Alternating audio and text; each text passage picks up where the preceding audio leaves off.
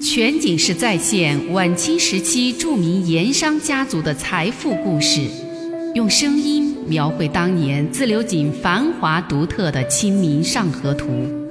据王瑞小说《盐商世家》改编，悦享九零八自贡文化旅游广播为您倾情演绎《自流井往事》。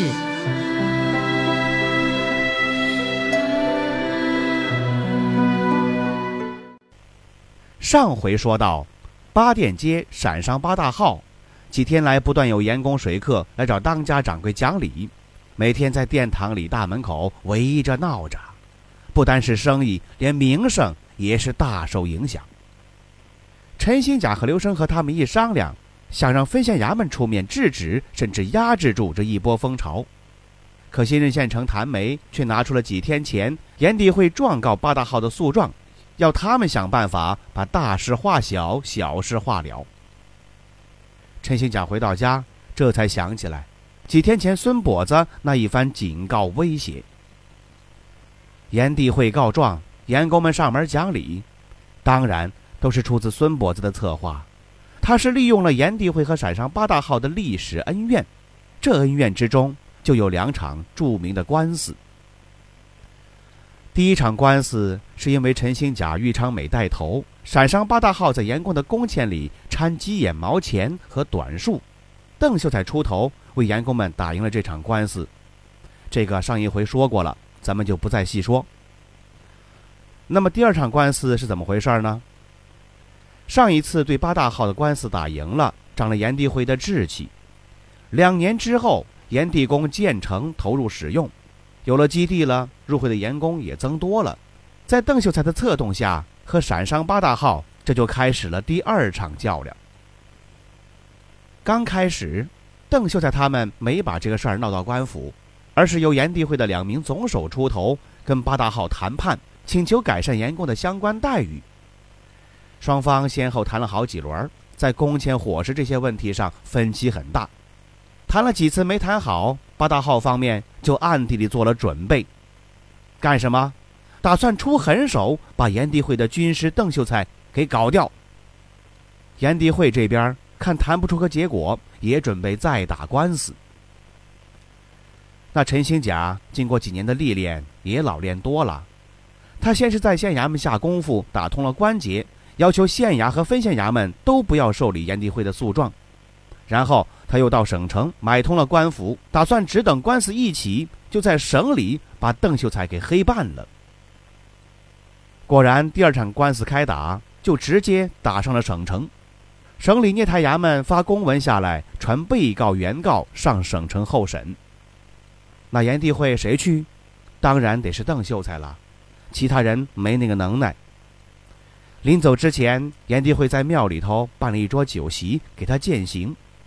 酒过三巡，邓秀才站起来，举起杯子，谢了各位手人，当众说道：“承蒙各位看得起，接纳本秀才入会，并参与大小会务。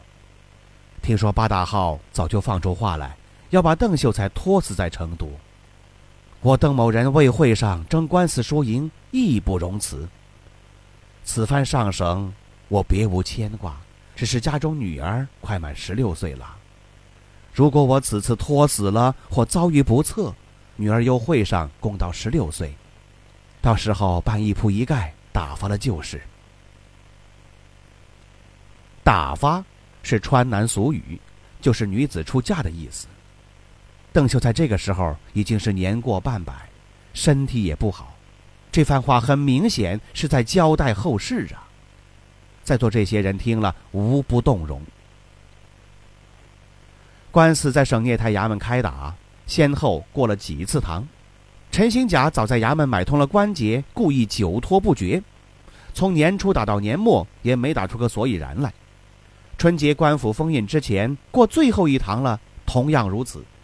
眼看要拖到明年，邓秀才不耐烦了，在堂上就质问主审官为何不决。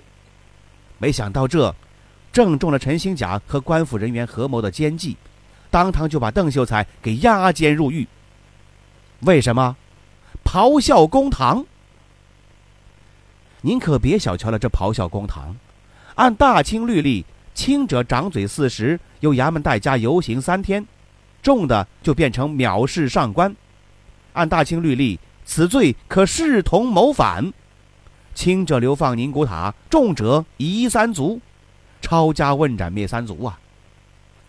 邓秀才就是以咆哮公堂的罪名，当堂被押监入狱，先关着，过了街再说。随后聂四衙门就封印闭衙。按衙门封印的规矩，从腊月中旬封印，到正月十五元宵节过了再开印，足足有一个月的时间。加上开印以后，聂太衙门还得择日再审，得选个日子才过堂开审。那邓秀才在牢里可就有两三个月好待了。您想，这寒冬腊月的，牢房里是阴冷潮湿，这个老秀才身体本来就不好，一不小心伤个风受个凉。就可能会病死狱中，而这，就是陈兴甲八大号打的如意算盘。他们一会儿上省城打官司的人是高高兴兴返回自流井过年，独留下一个老秀才在省狱牢房里煎熬受罪。哎，谁知道这个邓秀才虽说是个书生，也不是个等闲之辈，下了大狱。他知道事情不妙，就苦思脱身之计。刚好有个狱卒，听口音像是威远人，这不是和自流井紧挨着吗？这个狱卒有个亲戚在自流井灶上当过盐工，邓秀才跟他搭话，闲聊之中告诉狱卒说，自己是为炎帝会为炎公争权益打官司落了难，又跟他说我出钱多少都行，你帮我想想办法。最后，邓秀才花了二十两银子，通过狱卒买了一个备案人冒名顶替入狱。邓秀才从大牢里出来，已经是农历的腊月二十九了，第二天就过年了。他在东门雇了一乘快轿往自流井回赶，当天晚上赶到了简阳，教父就收了轿了。走夜路不行，不走。教夫不走，邓秀才只好自己走。一个人通宵赶路，暴走啊！天亮到了资州，到资州又雇轿子赶路，他就在轿子里睡觉休息，恢复体力。到晚上教夫收轿，他又是徒步赶路。就这样，终于在大年三十晚上烧子时香的时候，赶回了自流井的家里。回了家了，休息吧。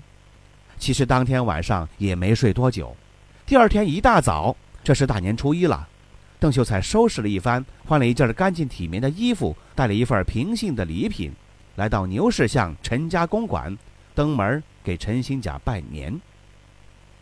陈兴甲一家子昨儿晚上守岁，睡得迟，这个时候还没起床呢，突然听到门房来报说邓秀才携礼品登门拜年，他大吃一惊啊，心想，邓秀才正被关在省业太衙门大狱里。怎么会跑来给自己拜年？难道是撞了鬼了？他不信，怕门房有误，又让管家去认人。管家回来说是邓秀才本人。陈兴甲这才赶忙吩咐给迎在客室，自己匆匆起床收拾迎客。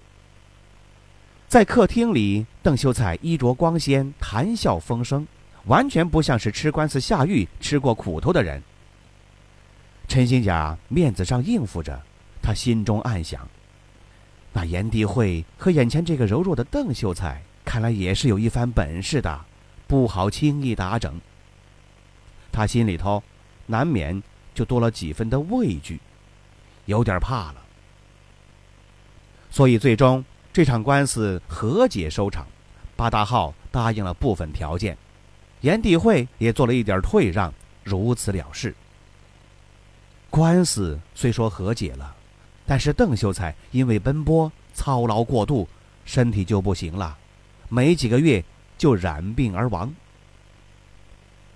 女儿邓芝兰在邓秀才去世前一年农历十月间就满了十六了，当时邓秀才还在省城打官司，已经打了好几个月。当时自流井这边盐地会会首这些盐工领导没他的消息，都觉得邓秀才。看来是凶多吉少啊！就按他临走时的留言，满十六岁就选定人家打发。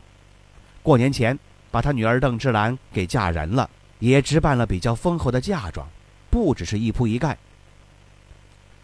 邓秀才去世，炎帝会可就少了主心骨，主持人和众盐工在悲痛之余，都对陕商八大号是怀恨在心，彼此之间这恩怨就更深了。所以这次孙跛子出头一挑动，很快就酿成了风波，原因就在这里。全景式再现晚清时期著名盐商家族的财富故事，用声音描绘当年自流井繁华独特的《清明上河图》。据王瑞小说《盐商世家》改编，悦享九零八自贡文化旅游广播为您倾情演绎《自流井往事》。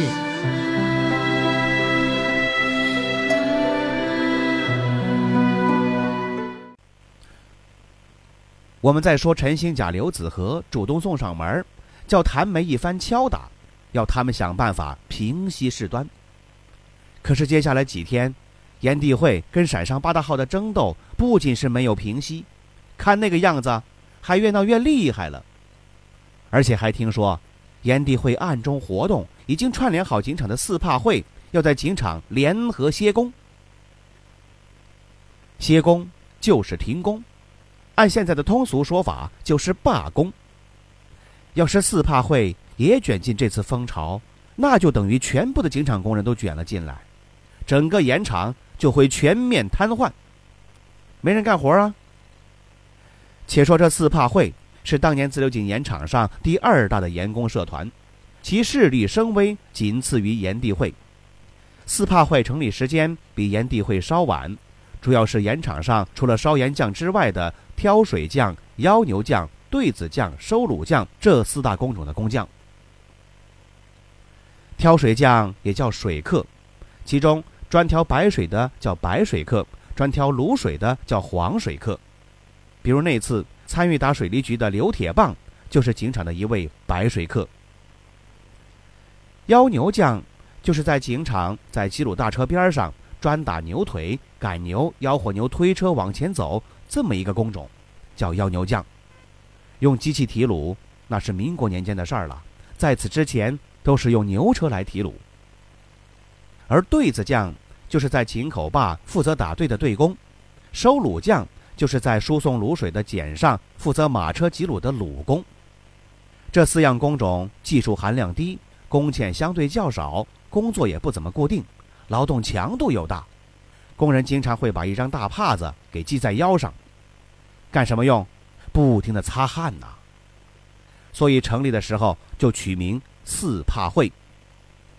四怕会也是人数众多，炎帝会不是修了一座火神庙吗？他们也集资修了一座四圣会庙。那谭梅接到耳报，说是炎帝会联合四圣会要在警场造厂发起总歇工，就是大罢工啊。这可是个大事儿，他一个人想来想去，没招，不知道该怎么办。他找分县的典史、书办、刑名、宋师爷这几个衙门的核心人物商议对策。几个人都认为，炎帝会和八大号的争斗背景复杂，不过眼下风潮再起的根子，恐怕还在王朗云和陈兴甲罢警占灶的纷争上。谭梅听了，让一干手下人退去。自己在衙门花厅陷入了沉思。谭梅是贵州习水人，年近五十，身材是又高又瘦，样子很精明，一看就是个老州县。他和前任县城胡继良和知县陆基不一样，他不是进士出身，只是个举子，功名方面就差了一截儿。官场混了二十多年，因为朝中无人，没靠山。所以官位就没有大的升迁长进。不过在晚清官场僧多粥少的情况下，谭梅还老有差事儿可干，候补代职坐冷板凳的时候还真不多。这一点可就比两榜进士出身的陆基和胡继良都强了。这一次，他是从川北一个小县知县的位子上卸了任，在省城候补没几个月，就到自流井这个富庶之地接任了分县县城。不知道多少人眼红啊！谭梅作为老州县，自有他的过人之处。谭梅做官处事讲究的是四平八稳，方方面面不得罪，奉行中庸之道。自流井水利局案在省城闹得动静很大，沸沸扬扬，说法也多。省属大院以及省城各大衙门对此案的态度也是各不相同。这些谭梅赴任之前在省城的时候都听了不少了。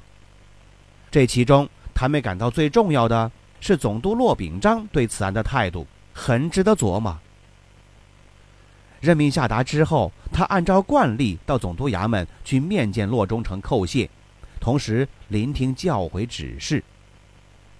进得花厅，谭梅按州县见督府停餐的礼节，恭恭敬敬递上手本，自报了姓名，一跪三叩完毕，然后起身自立一旁，等候总督大人发话。等骆秉章指了指旁边一张椅子，发话说：“谭县丞，请坐。”谭梅这才敢半个屁股挨着椅子边，小心翼翼地坐了下来，两手平放在膝盖上，谦卑十足地跟眼前的总督大人答话。骆秉章用威严的目光从上到下把谭梅给打量了一番，才开口缓缓地问道：“谭县丞何日动身赴自流井？”谭梅恭顺的回答：“回中堂大人的话。”卑职明日动身。骆秉章微微点了点头。自流井盐产丰富，是川省重要的附属之地。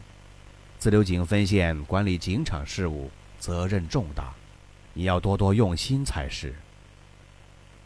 谭梅赶紧说：“卑职感谢骆中堂栽培，卑职也深知此责任重大。”一定遵中堂教诲，尽力把事情办好。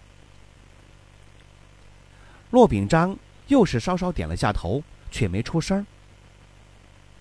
谭梅呀，他一心想请示总督，眼下省城闹得满城风雨的水利局案，这个事儿该怎么对待处置？骆秉章却是闭口不提。中堂大人不说，下属自然不敢多问，这是官场规矩。不过骆秉章没有端茶送客，谭梅端坐一旁，心中暗想：看来是中堂大人还有话要吩咐。果然，坐了片刻，骆中堂又说话了：“自流井富商甚多，尤其是盐商，有富甲全川之说。与盐商的交道，要小心为是。”这番话。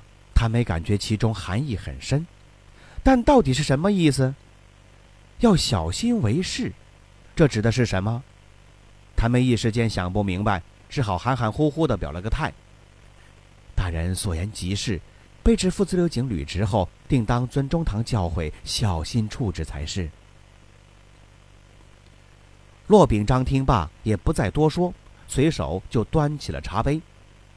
站在厅前的葛世海一看，高喊了一声：“送客！”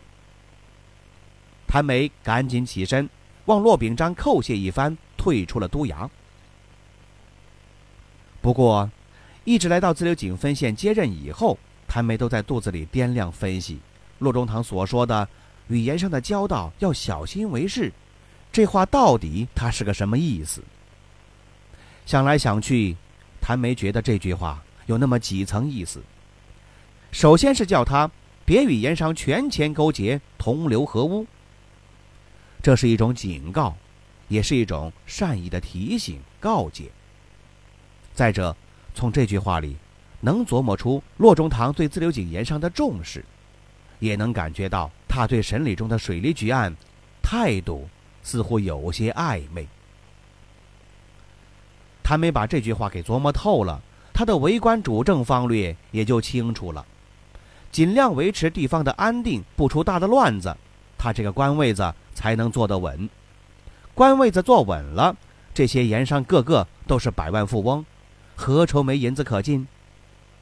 结果他没成想啊，这到自流井还没几天呢，就碰到了一系列的官司纠纷，眼看就要出乱子了，谭梅是真有些急了。全景式再现晚清时期著名盐商家族的财富故事，用声音描绘当年自流井繁华独特的《清明上河图》。据王瑞小说《盐商世家》改编，悦享九零八自贡文化旅游广播为您倾情演绎《自流井往事》。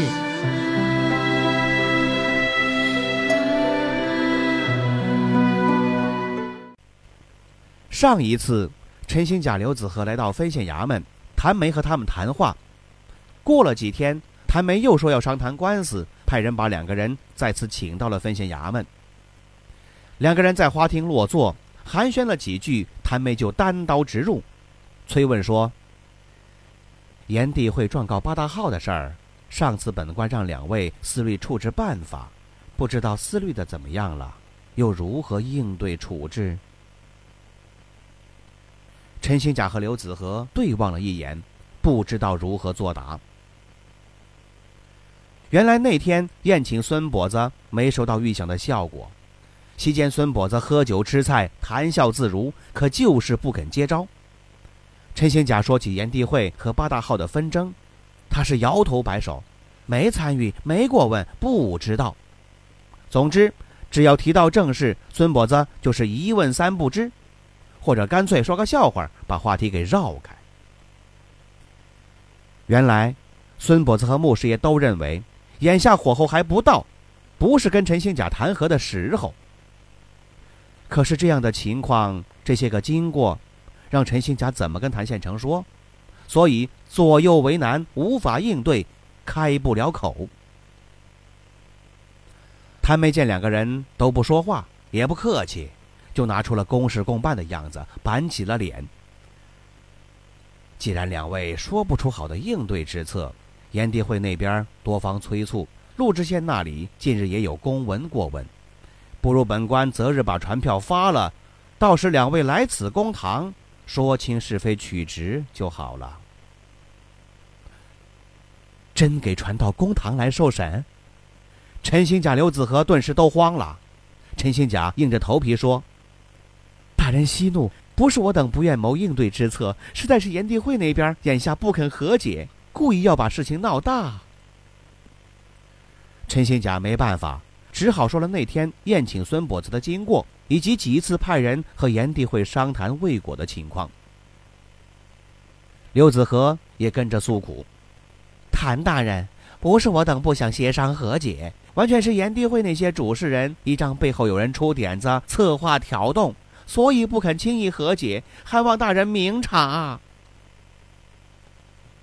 谭梅一听就信了，不管你信不信，反正他是信了，因为衙门师爷跟他说过，眼下孙跛子是整个事件的关键人物，而孙跛子身后王朗云的身影若隐若现。这一想，他就对陈兴甲、刘子和两人发了话：“本官听人说。”那个孙先生很有些来历，肚子里主意也多。眼下之局，本官的意思还需多向孙先生讨教，帮忙出些主意才是。我这里传票发与不发，可以宽限几日，但警场形势已有风潮将起的迹象，两位想必也是看到了。若处置不好，酿成大的乱子，省都朝廷追究下来，本官担待不起不说。与两位也是多有不便。说完，端茶送客。陈兴家两人出了衙门，商议了一阵儿，认为除了找孙跛子再谈一谈，还真是无法可想。那就找呗。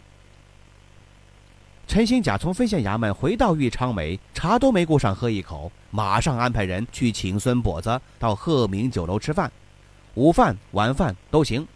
发话说，如果孙先生答应复习，说定了时间，就安排自己平时出门那台四人大轿去接孙先生。谁知道没多久，手下人回来回话，说找遍了自流井，也没瞧见孙先生，而且一连三天都是如此。孙跛子似乎是人间蒸发了，踪迹全无。有人说，孙跛子大概又外出云游去了。可陈兴甲猜想，孙跛子这是故意在躲他。因为照孙跛子的老习惯，外出云游两三个月，回到自流井总得待上一阵儿，再外出。这一次他云游归来还不到十天，怎么又走了？陈兴甲想，孙跛子暂时消失，这其中必有名堂。这一想，就更是提心吊胆。陈兴甲猜的没错，孙跛子暂时失踪，的确是又要出招，而且这招数正是对准了陈兴甲。什么招？咱们明天再说。漫步抚溪河畔，天车脚下，古岩井旁，总会有一种情愫潜滋暗长。那些和盐有关的故事、传说、历史，或凄美，或悲壮，共同诉说着的两个字：家乡。悦享九零八，话说自流井。